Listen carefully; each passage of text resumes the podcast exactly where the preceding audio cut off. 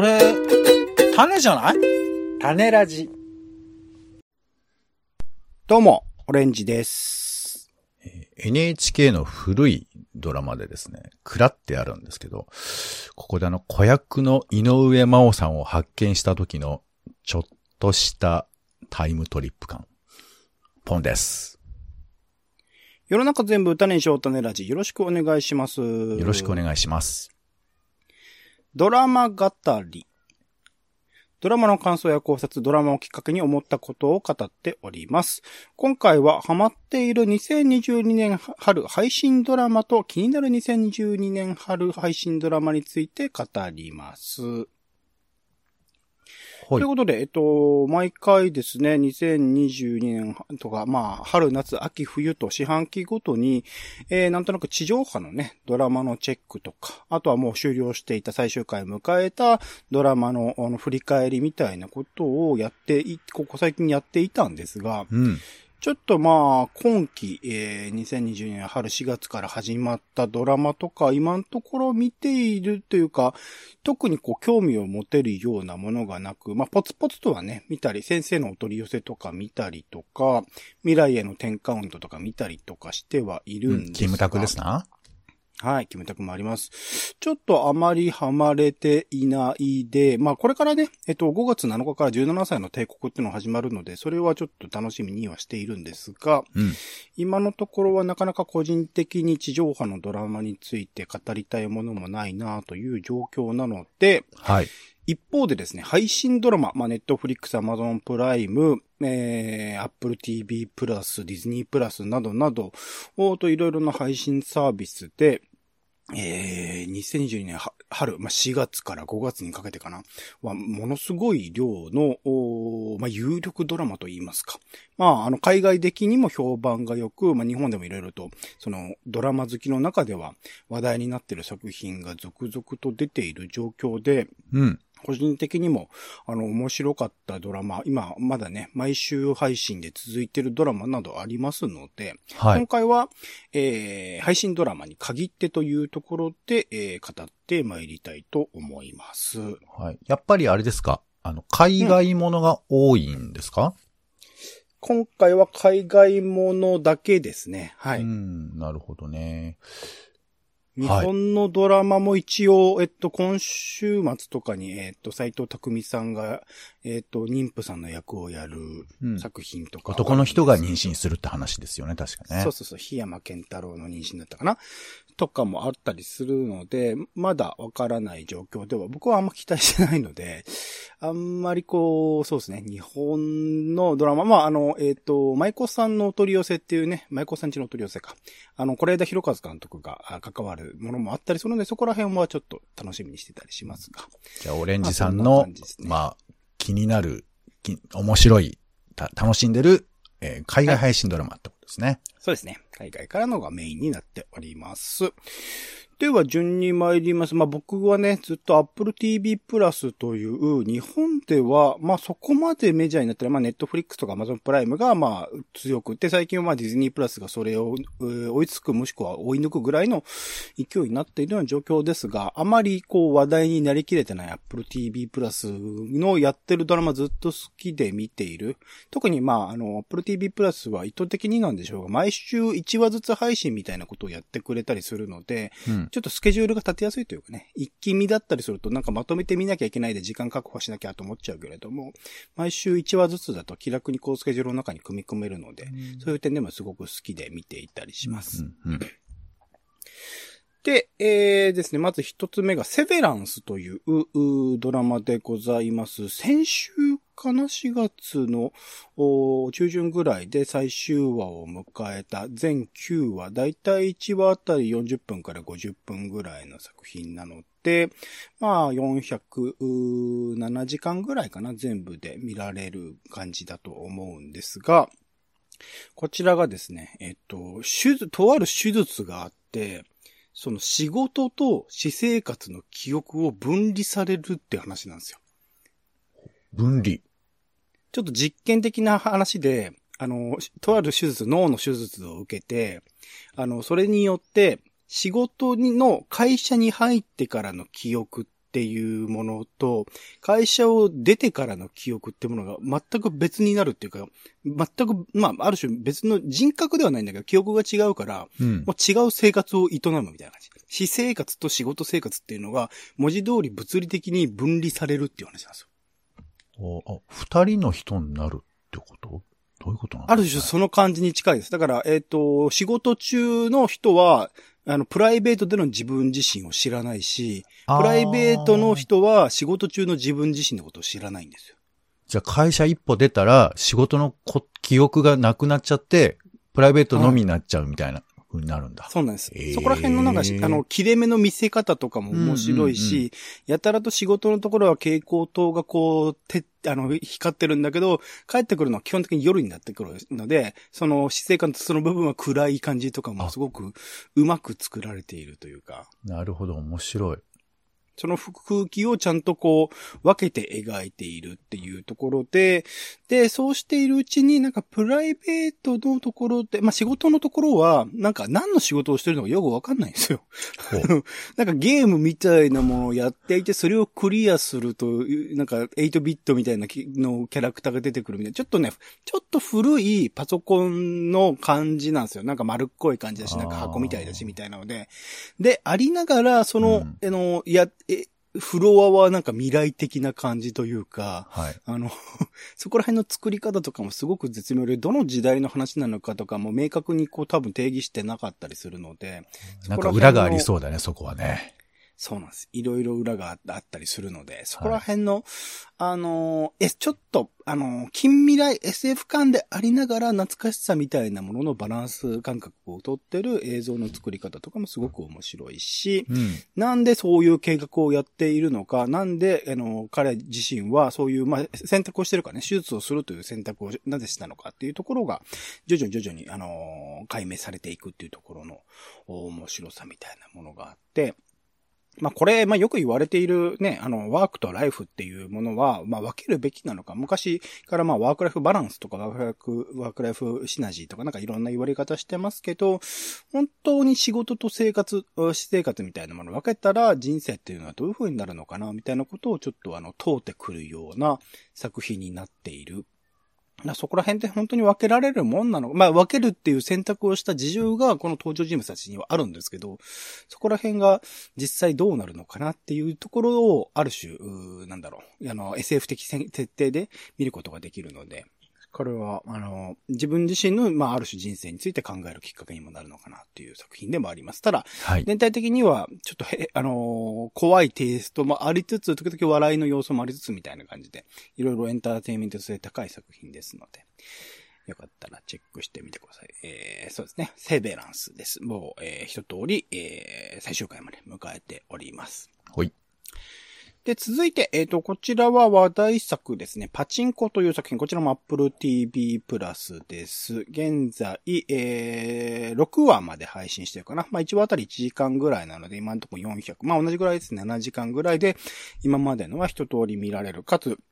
えっと、毎週金曜日11時ぐらいかな。昼の11時ぐらいから、まあ、あの、新しいエピソード配信されるので、まだ、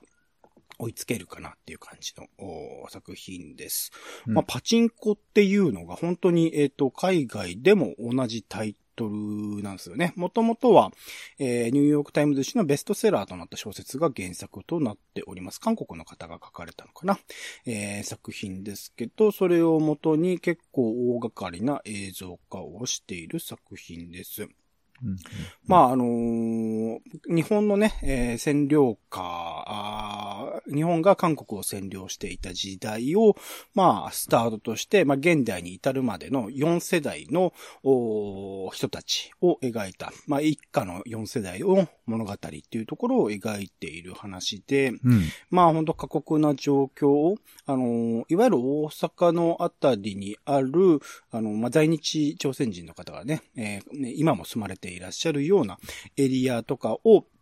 中心に、えー物語っていうのは展開していくのでじゃあ、舞台は基ま本日本なんですね。そうです。で、時々その韓国にも、あ時々っていうか一時的に韓国に戻られてみたいなタイミングとかも、うんこう、並行、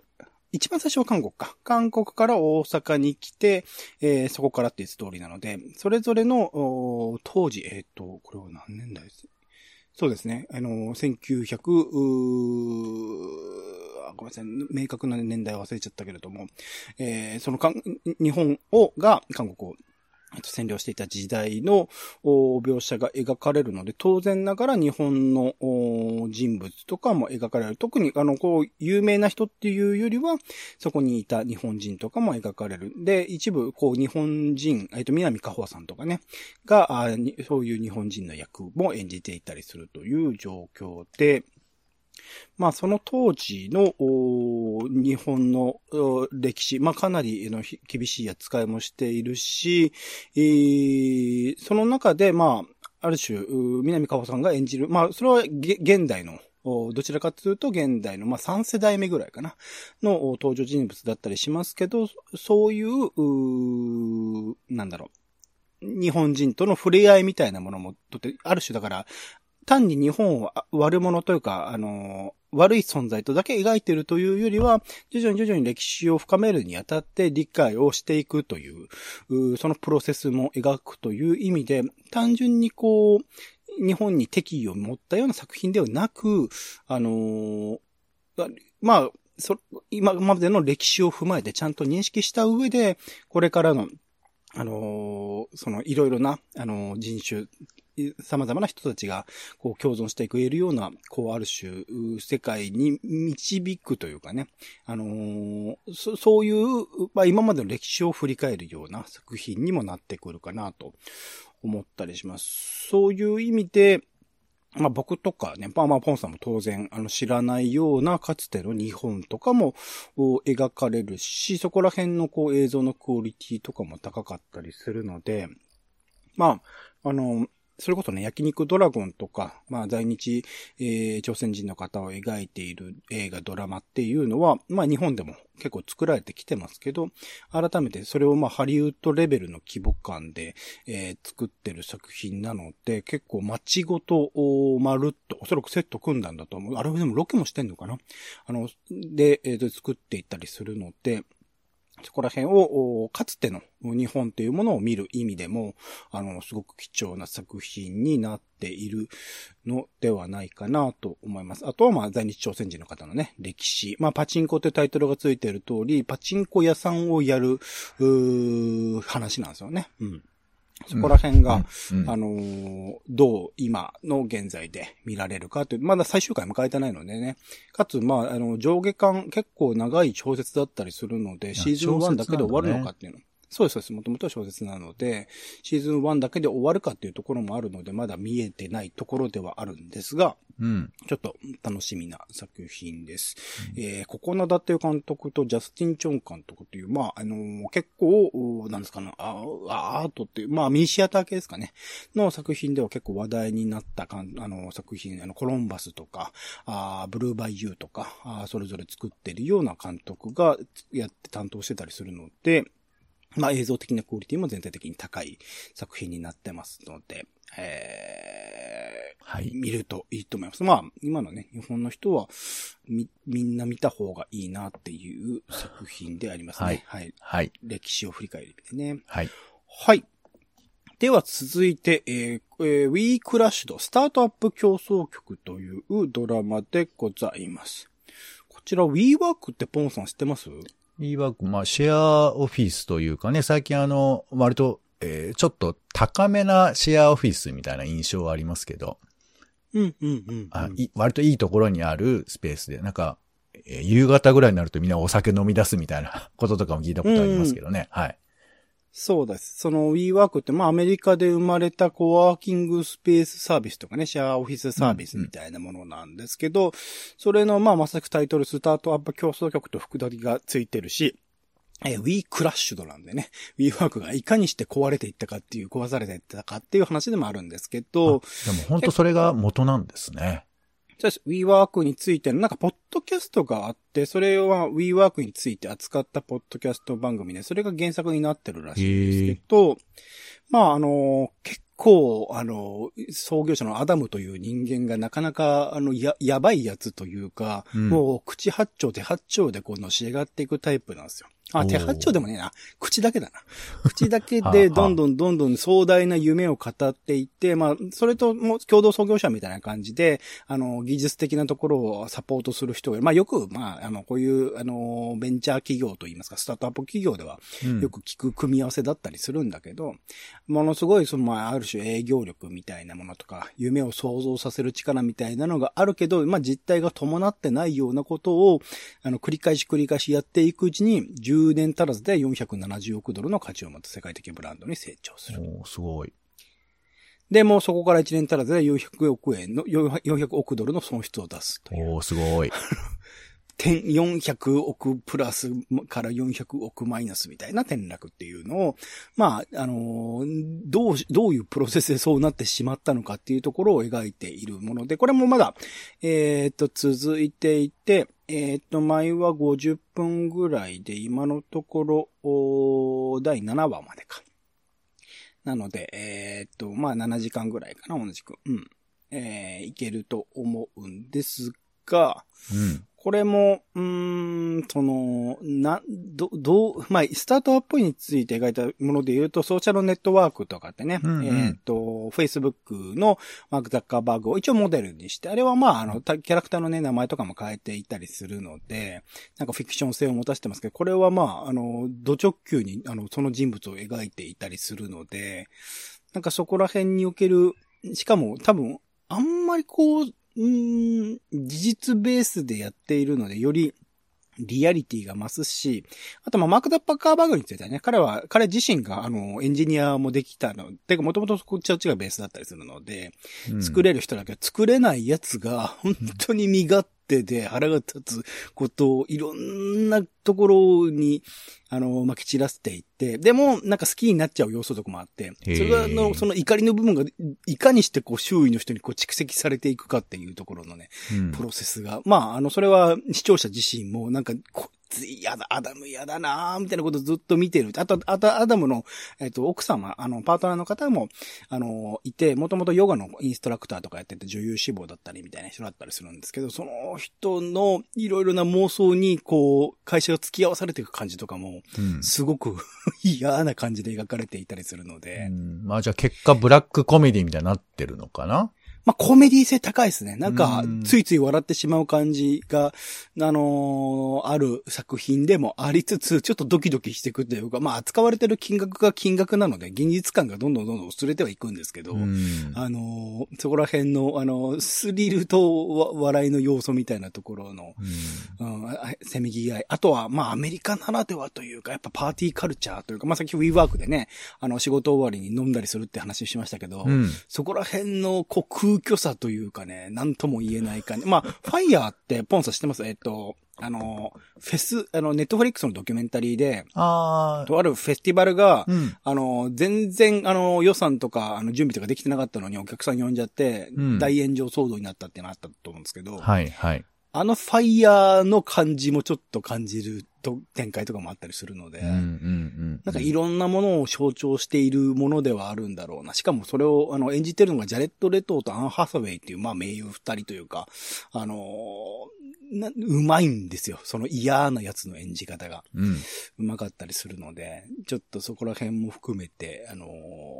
そう、うまいし、うんあの、やべえことしか言ってないんだけど、どうしてもなんか好きになっちゃう感じっていうのがあると、うんそこら辺のバランス感覚がすごくいいドラマだったりするので、はい。はい、ちょっとちょ、見てみてください。まだあの最終回迎えてないので、はい WeWork がどうなったかはね、ググれば出てくるんですけど、そうでもね、現実につながっていくところとかが面白いですよね。今の。ね。うん。はい。あと、これさらっといこうかな。窓際のスパイという作品、こちらも Apple TV プラスです。で、今まで紹介しているのは全部毎週金曜日に1話ずつ配信なんですけど、こちらは、えっと、MI5 という英国情報局保安部。まあ、よくいろんなね、えっと、ドラマの中で、まあ、それこそ009とかでも出てくるかな。えー、007か。んで ?009 って言った今。007。はい。はいかでも、あの、えー紹介されたりしますけど、まあ、そこが、あの、メインで、まあ、スパイ活動とかしている、ような、あの、部署、イギリスの部署になるんですけど、そこで、なんかいろいろ失敗しちゃった人とかして、落ちこぼれちゃった人たちが集まるチームが、まあ、あのーイギリスにおけるテロとかからイギリスを守る話が描かれたりする作品なんですけど、まあ、これはアクションとかね、映像のクオリティが本当に高いっていうか、結構長回しで緊迫のあのテロからが、その、空港を守る話とかを描い、上腕から描いたりとかしていて、そのアクションを見ているだけでも面白いし、あのーちゃんと、あのーコメディ要素、まあ、ゲ名優ゲイリー・オールドマンが、あの、主演してたりするんですけど、あのーその、皮肉なキャラクターと、それに振り回される、若い、あの、エージェントたちみたいなところの関係性も面白かったりするし、とにかくでも、アクションが、あ優れているというか、こんなのドラマで見せていい、まあドラマはね、最近レベル上がってはいますけど、見せていいのかと思うような、あのものだったりするのでっていうところと、あと今の現在のイギリスが抱えている、その移民、移民の方とかとの関係性とかっていうところにおける、その、まあ、現代イギリスが抱え抱えている闇の部分、あとはスパイたちがどういう風に動いてるとかっていうところの、まあ、リアリティみたいなところも、まあ、見られるような作品になっているのかなと思います。はい。はい。はい。こあちらは現、あ、うんはい、ごめんなさい。あ、ちなみにあの、MI5 は保安局で、MI6 の方が007みたいですね。あ、失礼しました。ありがとうございます。はい。というところで、今まで、えっと、エピソード4までで、だいたい毎回40分ぐらいですかね。こちらはだから、あの、気軽に追いつけるかなと思います。はい。はい。で、今までは Apple TV プラス紹介しましたが、ディズニープラスからも一作品紹介させてください。えー、ムーンナイトという、う作品が今毎週水曜配信で、えー進んでおります。CM 見たことあるな CM ね、結構ディズニープラス力入れていて、なんかルック的にあんまりこう、MCU っぽくないというか、一応まあ、あの、マーベル・シネマティック・ユニバースの、の一環ではあり、えー、まあ、マーベル作品が原作、マーベル漫画がめ原作にはなっている作品な真っんですけど、白な感じよね。そうそうそうそう。これは面白いキャラクターで、えー、国立博物館のギフトショップで働く男なんだけど、なんか寝ると、寝て起きると、あの、身の回りの景色が変わっていたりとか、なんかとある部分の記憶がなかったりするみたいな展開を結構描いていて、これなんでなんだろうなと思ったら、実は自分の中にもう一人、もしくはもう何人かいるかもしれないんですけど、もう一人人格がいて、その人たちが動いてるっていう。で、そのもう一つの人格の方が、いわゆる、まあ、悪というか、ヴィランというか、たちと、まあ、戦っていたっていうことを、に、あの、気づくってところから、第一話スタートするというところで。その、まあ、まあ、えっ、と、多重人格というかね、人格がいくつもあるヒーローっていうものを描いている。しかも舞台がエジプトの方だったりする。まあ、エジプトの神様とかが実は彼が、えー多重人格になった理由に関わっていたりとかして、そのエジプトの神話みたいなものも含めて、えー描かれていく話だったりします。これも、あの、まあ、MCU だからっていうところでもアクションも優れてますし、結構エグい描写とか痛そうな描写みたいな、の、普通に物理で戦うんですよ。物理的にボンボンボンボン、なんか超能力的なものをほとんどつ、まあ、その体力が超能力ともある種言えるんだけど、なくこう、物理的にぶん殴ったりするので、結構、うんあの、MCU にしてはそこら辺攻めてるなって、アアクションでそんなにこう、痛い演出とか、ああんまりこう、まあもう子供もね、見る作品だったりするので、してこなかったと思うんですけど、そこら辺を結構やっているっていうところ。あとは、えっと、ヴィランが、あの、えっと、なんか、運命が見られるキャラクターで、ほあのーその、あの、占う、占いとかするんですけど、占った相手が。将来、なんか悪行に手を染めるか染めないかみたいなことを判断できる。で、悪行を染めると判断された人をその場で殺すっていうキャラクターなんですよ。あ、じゃあ、ヴィランなりに、あの、敵なりにルールがあって、悪い奴をやっつけてんだ。そうそうっていう話なんですけど、それが、まあ、あの、その人の判断なので、それが本当なのかどうかもよくわからないみたいな感じで、でもそれを、あの、周囲の人たちはみんな信じて、ちょっと信仰化していくというか、宗教化していくっていう、それをキャラクターとこう対峙するっていう話で。で、そのキャラクターも実は、エジプトのその神様との関わりがあって、みたいな話なんですよ。はい、両方とも、ヒーロー側もそうだし、ヴィラン側も両方とも、うん、あのー、そういうエジプトの神様が関わってくる。で、あの、エジプトの神様の使いみたいなのもね、キャラクターとして出てきて、それもなんかいい感じなんですけど、うん、そこら辺の、えっと、アクションとか含めた描写とかが面白い作品なので、あの、結構大人な作りになってると思いますし、まあ今までの MCU もね、十分大人が楽しめる作品だと思うんですけど、そのダーク要素とか含めて、あのー、よくできている作品だと思うので、うん、今4話か5話ぐらいかな。まだ、あ今6と4話までか。で、全6話みたいなので、えっ、と、まだ追いつけると思います。1回あたり40分くらいかな。だと思いますので、気楽に追いつけると思います。毎週水曜16時配信ですね。というところでございます。はい。あとはですね、えー、っと、もうすでにこれは一挙配信されてるので、えー、まあ、見たい時にっていう感じで、えー、っと、彼女たちが切れた時、こちらは Apple TV プラスですね。こちら、まあ、フェミニズム版ブラックミラーといったテイストで、えー、まあ、フェミニズム的な、まあ、女性への蔑視であるとか、まあ、ジェンダー的なね、えー、問題とかを作品の中に盛り込みつつ、ちょっと SF 展開でそれをこう目指させるみたいな、あ作品な。僕もまだ第1話しか見れていないので、これから先、えっと、残り7話かな？全8話あるので、がそれぞれどういう風に描かれてるのかってちょっとわからないんですけど、紹介の、あの、いきなり自分自身が消えるベストセラー小説家、しかもベストセラーの小説家でありつつ、黒人女性というね、えー、その立場がどういうふうに描かれていくのかっていうところの作り方とかもすごく、えー、面白くし、本当いろいろなことを、まあ、あの、示唆するような作品でもあったので、これから先残りね、7話、あの、これも意図的に僕毎週1話見るようにしてるので、あの、うん、ちょっとどうなっていくのか楽しみだなっていうものと、あと、こちらもディズニープラスですね。アニタディレクターズカットというもので、これはもともと映画なんですけど、うん、えっ、と、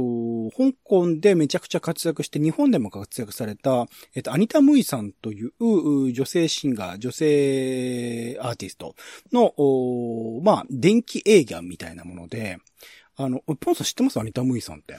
いやー、ちょっと存じ上げないです。まあ、香港の歌手なんですね。有名もともと香港の歌手なんですけど、当時の香港って結構いろんなスターとかが日本で、えー、歌ったり、あとは日本の歌のカバーとかを、うんうんうん、歌ったりとかしていた時代があって、これ、まあ、アンタムイさんとレスリー・チャンさんかな？っていう方をこうメインに描かれていく話なんですけど、あの、近藤正彦さん、マッチです。の、マッチ。と、実はアニタ・ムイさんって恋仲というか、あの、恋愛関係になっていったって言われていて、へえ、そうなんだ。あの、近藤正彦さんが実名ではないんですけど、うん、あの、近藤正彦さん的なキャラクターが出てきたりとか、ほうほうあと、近藤正彦さんの事務所のキャラクターが、事務所の社長のキャラクターが出てきて、はい、これはジャニーさんなのかみたいな、あの、キャラクターを岩木光一さんが描い、あの、演じてたりとかして。あ、岩木さんが出てんだ。へえ。岩木さんとか出てるんですよ。なんかそこら辺の、なんか、あの、日本の役は日本人にや、や、やらせるとかは結構、ここら、逆にあの、パチンコとかはそうじゃないところもちょいちょいあったんですけど、ここはちゃんと徹底してやっていたりするので、そこら辺もいいし、まあ、さっきのね、パチンコとは違った時代における、あの、本、日本の芸能界、あの、まあもちろんメインは香港の芸能界ですけど、のちょっと異常性というかちょっと狂ってる感じとかが描かれていたりするので、ディズニープラスがこういう作品作るんだね。これね、ディズニープラスが作ったんじゃないですよ、実は。あの、香港の会社が映画として、えっと、作っていたんですけど、それを、えっと、ちょっと、あの、プラスして3時間ぐらいにして、うん、えー、1話、えー、30分から40分ぐらいかな。で、全5話に、あの、編集し直したというか、あの、ディレクターズ、まさしくディレクターズカットしたっていう作品なので。なるほどね。まあ、ドラマ風に作り変えたんだけど、でもそっちの方が僕はむしろ良かった。なんか映画版の評判が、まあ、あの、大阪アジアン映画祭とかでこの前上映されて、まあ評判良くて観客賞とかは撮ってる作品だったりするんですけど、一方でちょっと相場な的というか、話が散らかっちゃってるっていう感想もちらほら見たんですが、こちらは、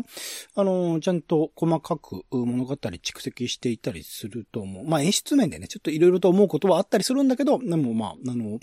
あの物語というか、あの、実際の映像とか、アニタムイさんの実際の映像とかもちょっと合間合間で入れてくれるので、当時を知らない僕みたいな世代にとっては、ああ、こういう人たちが確かに、こういう人が確かに存在したんだなっていうことの実感も持てる。しかもこの方は40歳ぐらいで亡くなっているんですよ。そこら辺のところの、あのー、うん、僕は最後泣いてしまいましたけど、あのー、そ、そこら辺の、あのー、うん、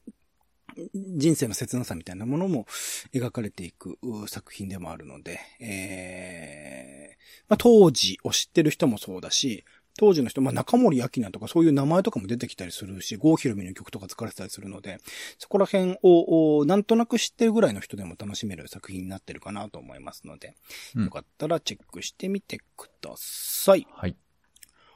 はい。で、えっと、一応ね、えっと、他にも、あの、配信ドラマ、これから配信されるものとかで気になってるもの、テキストで、えー、ブログで紹介してますので、よかったらチェックしてみてください。ピースメーカーとかね、ベターコールソウルのシーズン6とかね、いろいろなものもあります。オビワン・ケノービ、スター・ウォーズのね、えー、キャラクターの、スピンオフ作品とかもあったりしますので、よかったらチェックしてみてください。はい。か、じゃあ、ポンさん、えっと、2022年春ドラマとか、あとは、あの、配信ドラマとかなんか気になってる、見てるものがありましたら、ぜひ紹介してください。はい。まあ、今回はあれですね、あの、ネットフリックスとか、えー、アマゾンプライムビデオとかからはありませんでしたけど、うん、えー、僕が今気になっているのは、えー、まあ、ちょっと見てるのも含めてですけど、プライムビデオ、アマゾンのプライムビデオで、アップロードっていう作品がありまして、はいはいはいはい。えー、死に、もう死に際の人の意識を、あの、仮想現実に持ってっちゃう。まあ、アップロードしちゃうっていうやつで、これシーズン1はすでに、はい、やってるんですけど、えー、それのシーズン2が今、うんうん、えー、公開されているんで、これまだ僕全然見れてないんですけど、どんな展開にするのかなっていう風な、えー、うん、楽しみと、あとあの、スタートレックの、ねはいはい、ネクストジェネレーションっていうね、新世代のクルーがって言ってるのがもうこれに、に3、40年ぐらい前なんですけど、それの館長だったのがピカードなんですけど、うん、そのピカードさんが再び旅に出るという、えー、ピカードっていうスピンオフがやってまして、で、それシーズン1は、うん、あの、無事終えて、今シーズン2がえー、これも Amazon プライムビデオでやってるんですよ。うん、はい。で、これ、まあなんか前と比べて、なんかこう、びっくりゲストっていうよりかは、割とこう物語が積み重ねられているので、まあ見やすくはなっていたりとか、うん、まあちょっとヘリクツ強いなっていうのは、まあこれ本当スタートレックらしいんですけど、感じがありますが、えー、で、これシーズン3までやるのかな？なので、まあ、はい、えー、割と人気もあるんだと思いますけど、僕はもうちょっとあの当時のね、80年代のことを思い出しながらという感じもありますが、えー、これって途中で入っても追いつけるもんな途中でっていうか、どこら辺から見ればいいんですか？ピカードとかで。えー、っと、小、んまあ、でも、あの、パート、あの、シーズン2から見ても全然いいと思いますよ。いいと思いますけど、まあ、要はその、年老いた館長がいかに旅に復活していくかっていうふうな物語ではあったりするので、まあ、そういうふうに思ったら、あの、最初から見るのがいいかなと思うけど、まあ、一つの冒険譚という意味で言えば、全然パあの、シーズン2からでもいいと思います。うんうんうん、はい。まあ、そんなところですかね。はい。うんまあ、地上波もちらほら見てるのあるかもしれないので、それまた別の機会ね、振り返りのタイミングとかで、ちょっと見てるものがあったら紹介してもらえればなと思っております。はい。ということで、今回ドラマ語りでは、あハマってる2022年春配信ドラマ、そして、まあ、さらっとね、気になる2022年春配信ドラマについて語ってまいりました。お相手はオレンジと、えー、本当はですね、最近あの NHK の80年代ドラマに、いやいやハマってるんですけど、あの、蔵とかね、獣道とかね。これ話すとね、やっぱね、年がば、まあ、今更バレてもいいのかな。えー、ポンでした。種ラジまた。種ラジは、ポッドキャストや Spotify などでほぼ毎日配信しています。音声で配られた内容はブログで補足を、更新情報は Twitter でお知らせしています。また、番組の感想や質問もお待ちしています。公式サイト、種ラジ .com のお便りフォームから送ってください。Twitter など SNS でハッシュタグ種ラジで投稿いただくのも大歓迎です。